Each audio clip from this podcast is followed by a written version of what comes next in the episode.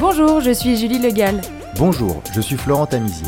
Nous sommes les fondateurs de l'agence Mars Branding. Nous accompagnons les marques de mode dans leur réflexion stratégique et leur développement opérationnel. Indépendants multimarques, franchisés, grands magasins ou concept stores, quels défis doivent-ils relever et quelle est leur vision du marché? Spécialistes du wholesale, nous avons créé ce podcast pour donner de la voix à ceux qui en ont le moins, tout en étant des acteurs indispensables du marché. Bienvenue sur Wholesale is not dead, le podcast dédié aux évolutions du commerce en point de vente physique. Cet épisode est enregistré en partenariat avec la Fédération française du prêt-à-porter féminin et le soutien du défi. Nous sommes partis à la rencontre des organisateurs des salons internationaux pour faire un point sur leurs marchés respectifs et comprendre l'évolution de leur offre. Dans cet épisode, nous recevons Brenda Bellini, CEO du White à Milan. Hello, Brenda. Welcome to Wholesale is Not Dead. We are glad to host you on this podcast. Hello, Brenda. Thank you for your time. How are you today? Fine, and you, thank you so much to guest me here with you. Brenda, we are here to talk about the White, the international fashion trade show of Milano in Italy. Uh, before getting started, maybe we can talk about you. Uh, what is your background in fashion and how did you start working at the White? My background in fashion is linked only to white. When I was uh, 28 years old, I met Massimiliano Bizzi, the founder of White uh, Trade Show, and uh, he was, you know, a fashion addicted, and he was working for uh, Fiera Milano and he was at the beginning of his career in designing this new idea white in uh, in Milan. And he asked me to help him in the accountant in the invoicing in the administration system. I decided to follow him and to help him in this new adventure. And together 20 years ago we started to launch white in milan at the beginning uh, like a very small platform with uh, only 20 very beautiful designers. And then in these 20 years, we grow, and White right now is one of the best well known uh, trade fair in the fashion system in not only Milan but also in Europe and very well known also abroad. Brenda, let's talk about the Italy retail territory. Uh, we know there are a large number of retailers that fashion is very important. Can you give us some insight from the market? Italy it's very unique uh, in the world because uh, there are thousand beautiful stores, boutiques, uh, multi-brand stores everywhere even if it is so little, you know, if you consider like a, a, country state, uh, you know, in, compared from, you know, US or China or Russia, Italy is really, really small. But uh, in Italy, on our database, we have the huge quantity of uh, uh multi-brand store that you cannot imagine how many we have. So um, this is the reason why in Italy there is, you know, the made in Italy production. Consider that we produce the fabrics. We have uh, the, the silk, the cotton, the wool, such a huge quantity of production of the fabrics till uh, the end consumer. So we have all the stuff in the entire system for Italy, fashion is the first uh, sector, economical speaking.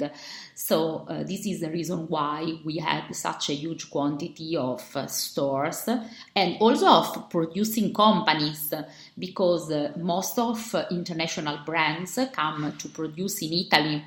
Uh, their collection. So we have a really huge quantity of boutique and also companies producing so I think that Italy is really unique in this fashion system.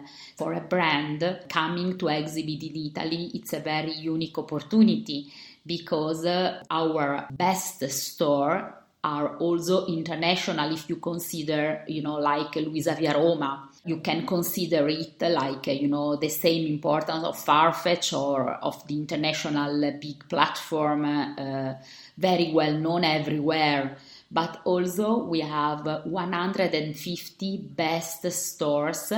They are selling online with Farfetch and they are very well known everywhere in the world, you know, from China to Russia. So even if they are local store, they have the possibility uh, through internet to stay on the big big platform all over the world. They represent the big brands but uh, not only they have big brands they also scout a lot of new brands. If you consider if you consider you know like a store um, Sugar in Arezzo or uh, Spinnaker or uh, if you consider other big stores, you know, like Lindele Palais, like Odi, uh, Giordano Lari, Antonia in Milan, they are such beautiful and very great store, very well known everywhere in the world. Antonia also has a department store in China and uh, in uh, Korea. So they also uh, had the possibility to de- develop their own business, not only in Italy, but also abroad. Okay, Brenda. So, what about the White, the trade show? Can you introduce us to the trade show? What is the visitor and the exhibitor experience? What, what can we find on the on the White? White is uh, during Fashion Week. We represent all the cutting edge designers, brands, companies, businesses. So, um, White is uh, uh, the woman trade fair, references for both brands, companies, designers and it's the most important one in Italy. It's an international trade fair. Each season we have almost uh, 600 brands in four locations in Tortona district.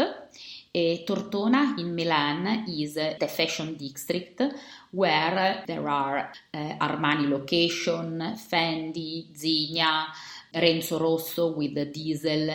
This is a fashion area and uh, White over there is in four big pavilion in Tortona, in Superstudio, Ansaldo, Opificio and Tortona 35. So we have these four locations with different kinds of brands. So in each location are uh, positioned brands uh, considering the layout and the brand mix that we each edition we propose. Okay. What could be the average cost and fees for 20 square meter booth, approximately? Consider that a 20 square meter booth it's a quite uh, big booth eh? because uh, for the startup we sell 6 meter. Okay. And we provide all the equipment in the booth and the cost it's around uh, 3000 euro and uh, if you consider a big booth uh, around 20 25 square meter, it's around 10,000 euro. Considering all the fees, the graphics, uh, the table, the chair, so you can come to White only bringing the collection. And we provide inside this price to everything. Also a package of communication and uh, digitalization on our website social network and b2b marketplace. So it's a full price 420 euros each square meters this is our price list brenda which kind of brands are in the white we have different uh, selection of brands. Our uh, trend is uh, to follow the contemporary style. So our designers DNA is for boutique and for uh, department store that they are looking for new things to have in the store near the big brands. So we provide a selection of uh, commercial designers, uh, brands to sell with the other choices of the store. So we position our brands and our collection in the top stores, uh, in the top department stores, you know, like the floor with, uh, you know, contemporary labels. We have, uh, you know, knitwear, we have dresses, uh, we have accessories, uh, shoes, uh, hats, uh, jewels. so we try to to give the opportunity to a store to find, you know, day by day, you know, sporty or uh, easy to buy clothes till uh, party or uh, evening or, you know. You have all the categories, yes. Um, yeah, we, we, we dress a girl till, uh, you know, 14 years old till 70 doing scouting everywhere. We scout in Paris, we scout in London, we scout in US. So we try to give to our buyers the best selection of these trends. And what about the buyers? Um, do they have more locals, more Italian, or more international? We have 75% European buyers. As I told you before, there is a reason why, because in Italy there are thousand huge quantity of stores. So for sure we are in Italy. So most of them come from Italy. Yes. And 35% come from international. Consider that in total, in one edition, we could reach around 25,000 buyers. So it's a huge quantity of buyer, 25,000 buyers coming from uh, uh, both Europe, Italy, Europe, and also international. And how was the last session in September? Because I guess there was a little bit less buyer than usual because of the lockdown and everything. So, what can we learn from this event? In September, we were very, very, very happy of the result because even if Chinese buyers, Korean buyers, Japanese buyers don't uh, travel, we had, in any case, a very consistent number of buyers coming from Europe, from North Europe, from Russia, from United Arab Emirates, and also from Africa. We had half exhibitors and half buyers, considering our uh, normal editions. So, not 600, but 300 brands and the half also from the visitors uh, side. So, considering that we are in a full era of COVID because uh, we was uh, um, we were closed for uh, almost one year and a half. Uh, so I think it's a really incredible result having at the first opening half buyers and half brands. So we are very happy of this result and we hope, we really hope that in February buyers uh, start again to travel. We really hope that because I think that also for them could be really difficult to manage all the order only online. Brenda, do you have an example of brands who did a fantastic show last session? We had a brand, the name is La Milanesa. She is producing bags. She had a great success during September edition and also our uh, historical brands uh, has a, a, very good result, you know, like Pierre-Louis Mascia, like Faliero Sarti, like Roberto Collina. They were very successful at the fair. But also we had big brands like Swarovski. Swarovski presented a new collection at White. They had a very great success between buyers and press. We had also Kiton presenting a man dress but for a woman because uh, uh, our trend right now is that the man can wear woman dress and woman can wear men dress. So we mix. Can't uh, wait to buy a dress. so we mix this kind of style. Ah, we had also Vivienne Westwood because she is a pioneer in this kind of, you know, unisex, sustainable way to, to, to dress because uh, we can use uh, the same uh, wardrobe between, uh, you know, men and, and women in the same house. They can wear the same. Okay. Brenda, to come back to the show organization, what kind of services are you proposing to brands or to buyer? I saw that you were um, you had uh, a marketplace for the white. Yes, we are working with the French companies in marketplace. Our partner is Picaflor, and he is managing a trade fair in Paris, very big for kids And this guy, Sebastian de Hutten, he's the owner and the founder of uh, Playtime. And he's also the, the owner of this uh, provider company event united. It's a long time that he is working in promoting uh, digital service to trade fair. And we developed his platform for women collections. He is providing us a great service for a B2B marketplace we decided to work with him and not with other, you know, like JOOR or like NuORDER because playtime is quite similar to white um, in size of companies, uh, a kind of selection, DNA. So with uh, Sebastian, we are uh, improving day by day all the services, not only to brands but also to buyers joining our platform. What kind of services are we talking about? What can they do on the platform? They can uh, connect, you know, like a Zoom call with the, the brands, with the commercial director of the brands.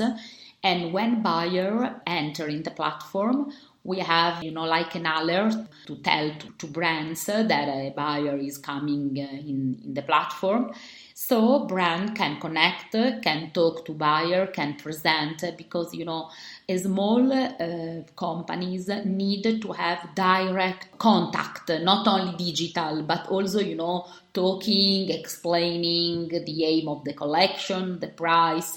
So it's very difficult to sell if you don't have you know a, a personal uh, contact yes contact uh, speaking talking meeting so our platform is very unique because you don't have only the, the price list, the lookbook, the videos, the storytelling, but there is also the possibility to connect directly between brands and buyers. So the buyers are tracked on the platform. Each time they are connecting, all the brands know that the buyers is here on the platform, so they can request for a chat. Yes, we know because we have an alert, and so we know, so we can follow the buyers, you know, in the procedure to log in if he needs some support to log in to enter in the platform. And then when the buyer is inside the platform, he can surf and decide in which digital showroom enter. In this case, the brands need to accept the buyer because perhaps the brands don't want or is not a good buyer for him or perhaps has other you know retailers in that area so as brands knows that the buyer is coming in uh, the brand can allow the buyer to enter in his uh, own space and in this case, they can start to talk and to finalize perhaps an order.